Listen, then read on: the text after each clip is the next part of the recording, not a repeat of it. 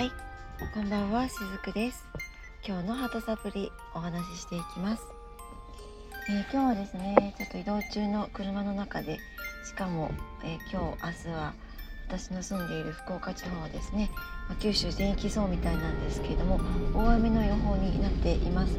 雨の音とかも入ってですね、お聞き苦しいところもあるかもしれないんですが、どうぞ最後までお付き合いくださると嬉しいです。え今日はですね何にしようあの何のテーマにしようかなと思っていたんですが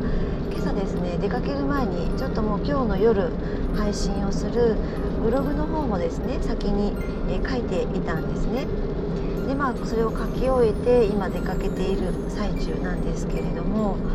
あのーまあ、ヤフーニュースの方でですね北朝鮮が、えーミサイルのようなものをね発射したっていうふうに緊急速報がでまあこれをちょっと受けてあ今日はちょっとこのブログに関連して今いろいろねウクライナとかまあ最近あまりこうニュースに取り上げられなくはなってきていますけれどもまだまだウクライナの方でも続いていてでこうやって北朝鮮も、まあ、ミサイルを発射してっていうのことを受けてですねあの争いについてね今日はお話をさせていただきたいなと思っています。え決してね争いって言ってもその、まあ、戦争って言っても重たい内容にはならないと思っていますのでぜひお聞きくださると嬉しいです。まあ、この北朝鮮のですねミサイル発射に関してはちょっと違うかもしれないんですけれどもあのいつの時代もその争いってずっとずっと私たち人人類が誕生してえ実は絶えたことってないと思うんですねないはずなんです。もう常にどこかで、えー大きかれ小さかれ必ず争いって起こっているものですよね。でやっぱりそういった争いが起きると悲しみも生まれるし、えーそれに対してまたこう嫌悪感を抱く方もいたりとかいろんな感情がねその争いが起きることでまた生まれるものなんですけれどもこの争いを起こしてしまう側の、え視点に立ってですね今日はお話をしたいなと思うんです。であの私もねあまり個人的には争いを起こすことってあまり好きじゃないんですねできればこう、まあ、例えばこう職場でもね揉め事が起こらないように、えー私自身も動く癖もありますし、まあ、そのように心がけてもいますできれば争いにエネルギーを注ぎたくないので、えー論理的な話をしてみたりとかですね、まあそういった風にしてるんですけれどもそれでもこのこういったこう戦争とか争いを起こしてしまう人の心理っていうのはですねその守りたい何かがあるはずだって私思うんですね。例えばそれは個人的なものかもしれないですし、えー国家をね担っている人であればその国民たちを守りたいって根底にはそういう思いもあるのではないかなと思ったりします。でその守りたい存在があるがゆえにえ争いを起こすっていうことでしかそれを守れないと思い込んでいるのではないかなって思うんですね。もっともっと他に方法はあるのかもしれないんだけれども自分には争うことでしか守れないとか争うっていうことしか自分の手の中にはないんだとかそれが自分にとっての最大の、えーまあ、それこそ武器ですよね武器なんだって思っているのではないかなって思うんですでもね実は人を守れることってそういった本当に力といった武器だけではなくって、えー守れる方法守れる武器ってあると思うんですよね。それは個人個人で違うとは思うんですけれどもだけれどもやっぱりそこに、え気づけなかったりとか知らなかったりとかそういったことがあるとやっぱり力でもって大切な何かを守ろうとしているのではないかなって思ったりします。今回のねその北朝鮮のミサイル発射に関してはまたちょっと違うかなとは思うんですね。これは自分の力を誇したい、えー見てもらいたい。周りに見てもらいたい。振りかざしたい。まあ、そういったところもあるのではないかなと思うのでちょっと北朝鮮の場合は違うかなっていうのはあるんですけれどもでもやっぱりその個人的なところでもね争いを起こしてしまう方とか大きく言えば、えー、村とかもっともっと言えば、えー、国とかそういったところで、えー、争いを起こすっていう方の根底には守りたいというものがあると私は捉えています。そしてこの守りたいというものがある。その時に、え、どうしてその武器でもって力でもってそれを守ろうとすることでしか、えー、できないのかっていうことはですねあのこういった方たちの中にもえ、ー、とね怒りがあるんですね。力でもって守ろうとする時って怒りがあります。でその怒りの下には私いつもよくお話ししてるんですけれども悲しみがあるんですね。でこの悲しみをね抱いてしまうきっかけはもちろん人それぞれ違います、えー、親から受けた悲しみとか友人からもらってしまった悲しみとかいろいろあるんだけれどもえっとですねこれ大枠で捉えて言えば悲しみっていうのは自分の何か内側にあるものを、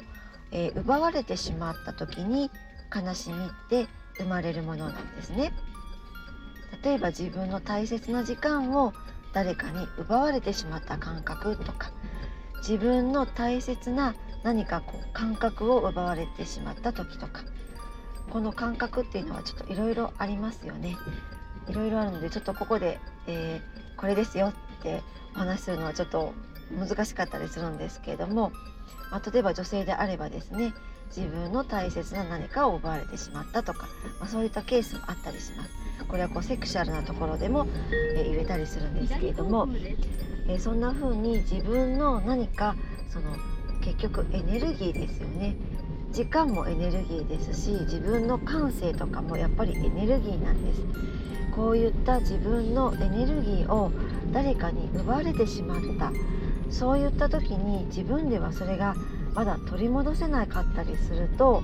奪われてしまったっていうものが先に立ってしまうのでそうするとそれが、えー、悲しみとなっていてでそれが次第にもう奪われてしまっただけで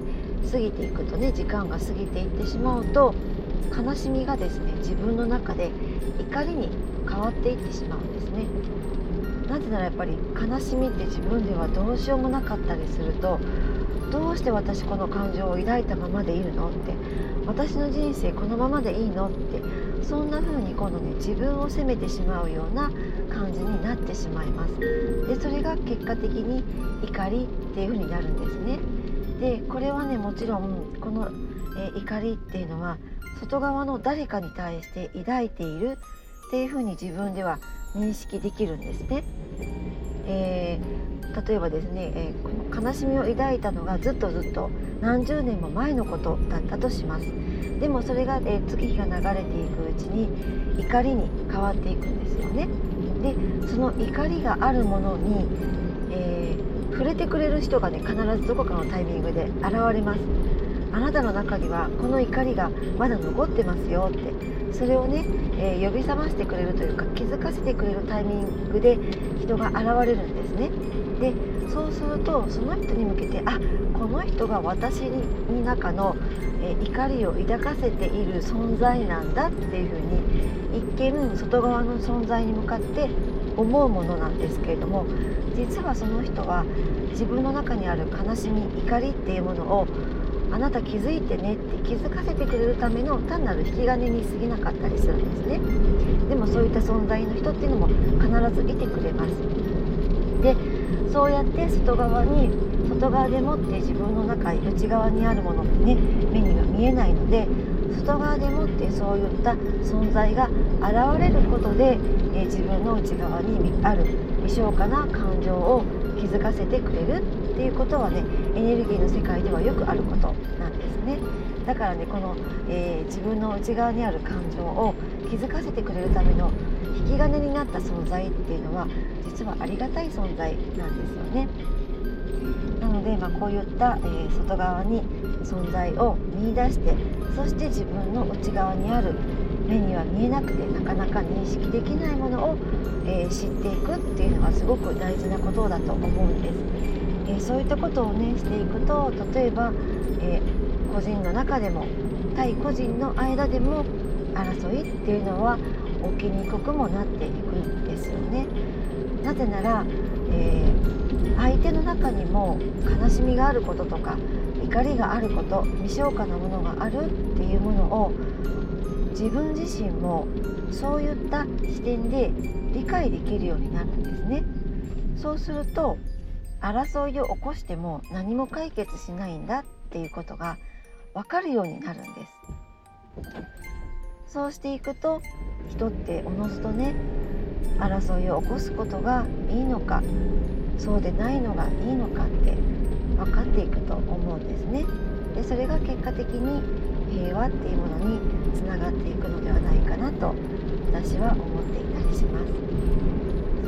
はい、えー、今日はですねちょっと雑音の入る中の収録ではありましたがやっぱりあの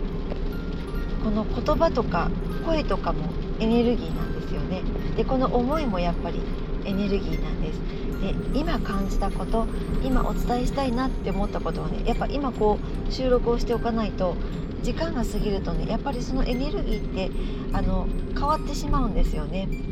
えもちろんその伝えたいことっていうベースは変わらないんだけれども今この瞬間のエネルギーでもって皆さんにお伝えしたいなって思ったので今日はすみません。このような形で収録をさせていただきました。はい、えー、今日も最後までお付き合いくださりありがとうございましたしずくでした。